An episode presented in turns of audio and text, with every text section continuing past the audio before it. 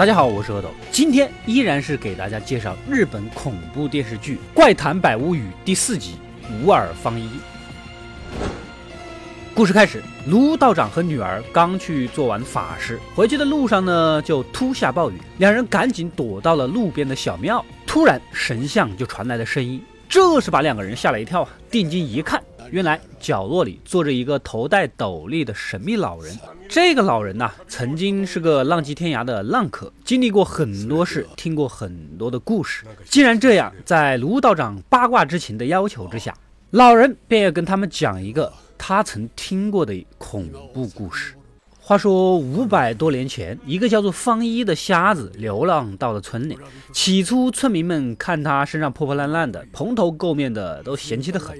后来才发现，他竟然是个音乐天才，不仅弹得一手好琵琶，唱歌也很动听。很快就受到了所有人的追捧，当地的有钱的呀、当官的啊，都争相邀请他去家里表演。就这样，方一也就在村里安家了。邻居家的女儿还经常过来照顾他，有好吃的拿来分给他吃啊什么的。可即便如此，他对自己的过去也是只字不提。这天晚上，方一正在擦琴，突然一个身穿铠甲的武士找上门来，声称自己是某个特殊公主的侍从，听说方一弹的功夫了得，邀请他去府上弹奏一曲。深更半夜的。但对方态度强硬，毕竟武士是特权阶级，方一也根本不好拒绝，跟着武士穿过小树林儿啊，就来到了公主的大宅子。公主呢也听说过他唱的《平家物语》，十分感人，连鬼听了都会流眼泪。那就让大家见识一下吧。可是《平家物语》啊太长了，一晚上的时间根本就唱不完。好，干脆你连续六晚上来这里唱完为止。于是方一便开始了他的表演。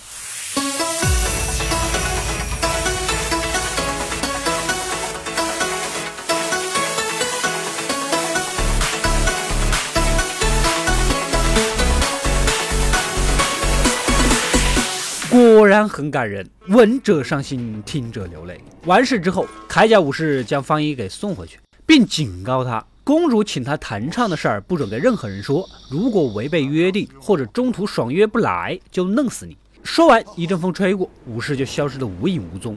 第二天，铠甲武士照常带着方一去公主那儿弹唱。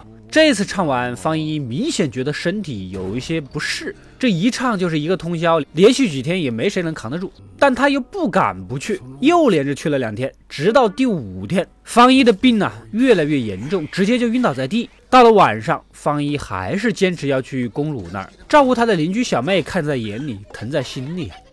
深夜，武士又来了。看着病倒的方一，一点同情心都没有，强行要他遵守约定，这就是传说中的轴吧？没办法，收拾好东西，方一又跟着出发了。这一幕正好就被邻居小妹看见了，偷偷的跟在了后面，结果不小心摔了一跤，再起身，方一已经不见了。按理说，一个瞎子走路不可能这么快呀！啊，这是怎么回事呢？此时，远处传来了说唱的声音。李小妹循着声音走近一看，只见方一端坐在这里唱歌，周围全都是坟头，这些好似在战场上战死的亡魂环绕在周围，场面是极其恐怖。看来这几天方一一直都是被这些鬼魂给缠住了。妹子吓得大叫，原来他们都是平家战死的亡魂，都是来找方一报仇的。记忆呢，又回到了几年前。当时有两大武士家族，平氏和源氏，相互争权夺势了好多年。方一就是平家的武士，在两家大决战的前夕，平家的领主交代让他带着公主和家眷逃走，保留平家最后的血脉。方一推诿了几句，也就答应了。随后两大家族就打起来了，平家果然打不过，武士们全军覆没。方一呢和几个手下带着公主家眷逃亡的路上，还是遭到了围堵。其他人也都被杀死了，只剩下他和公主两个人捡回来两条命。这个公主呢，也是作，干粮吃完了，方一找些野蘑菇过来充饥。可这公主从小娇生惯养，根本就不吃这玩意儿，不仅不吃，还责怪方一一味只会逃跑，肯定是怕死。方一被戳中了男人的尊严，恼羞成怒，手起刀落就杀死了公主。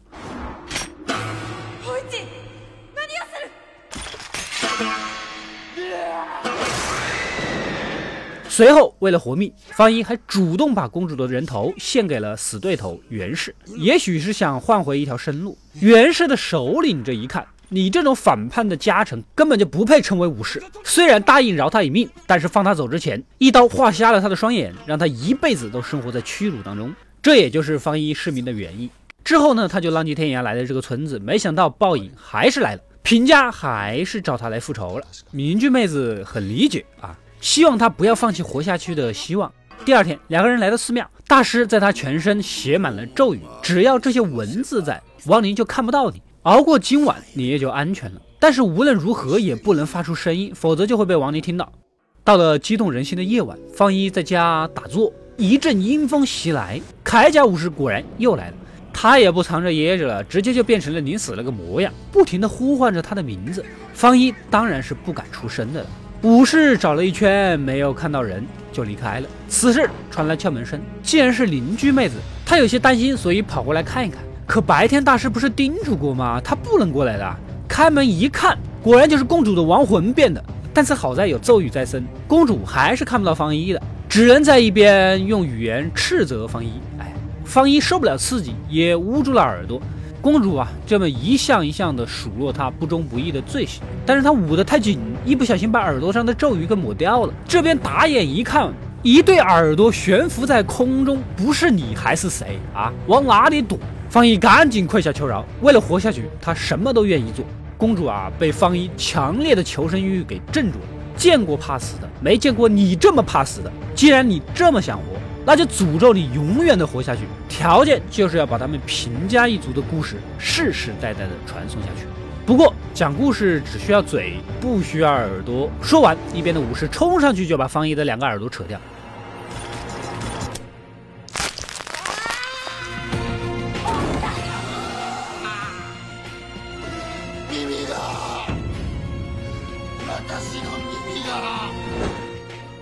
故事呢，到这里就讲完了。此时天也放晴了，大家各回各家，各找各妈。这个时候，卢道长才发现，老人竟然是个瞎子，背着还正好是一把琵琶。再仔细一看，他没有耳朵，又是瞎子，又背着琴，又没耳朵，他不就是那个无耳放一吗？这就是他自己的故事，而他正在履行着对平家的承诺，将平家的事迹流传下去。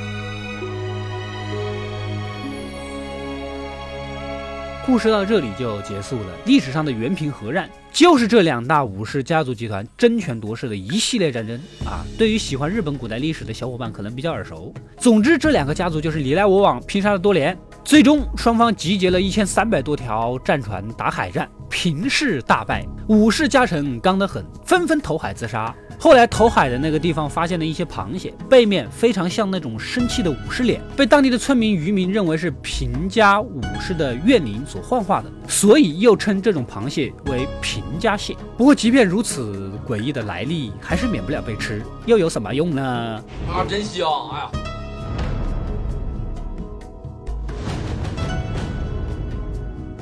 我是阿斗，一个让你沉迷于故事的讲述者，浓缩电影精华又不失它本来的魅力。扫描二维码添加我的微信号，除了能第一时间收到更新，更有独家解读的视频等待你的发掘。扫描它，然后带走我。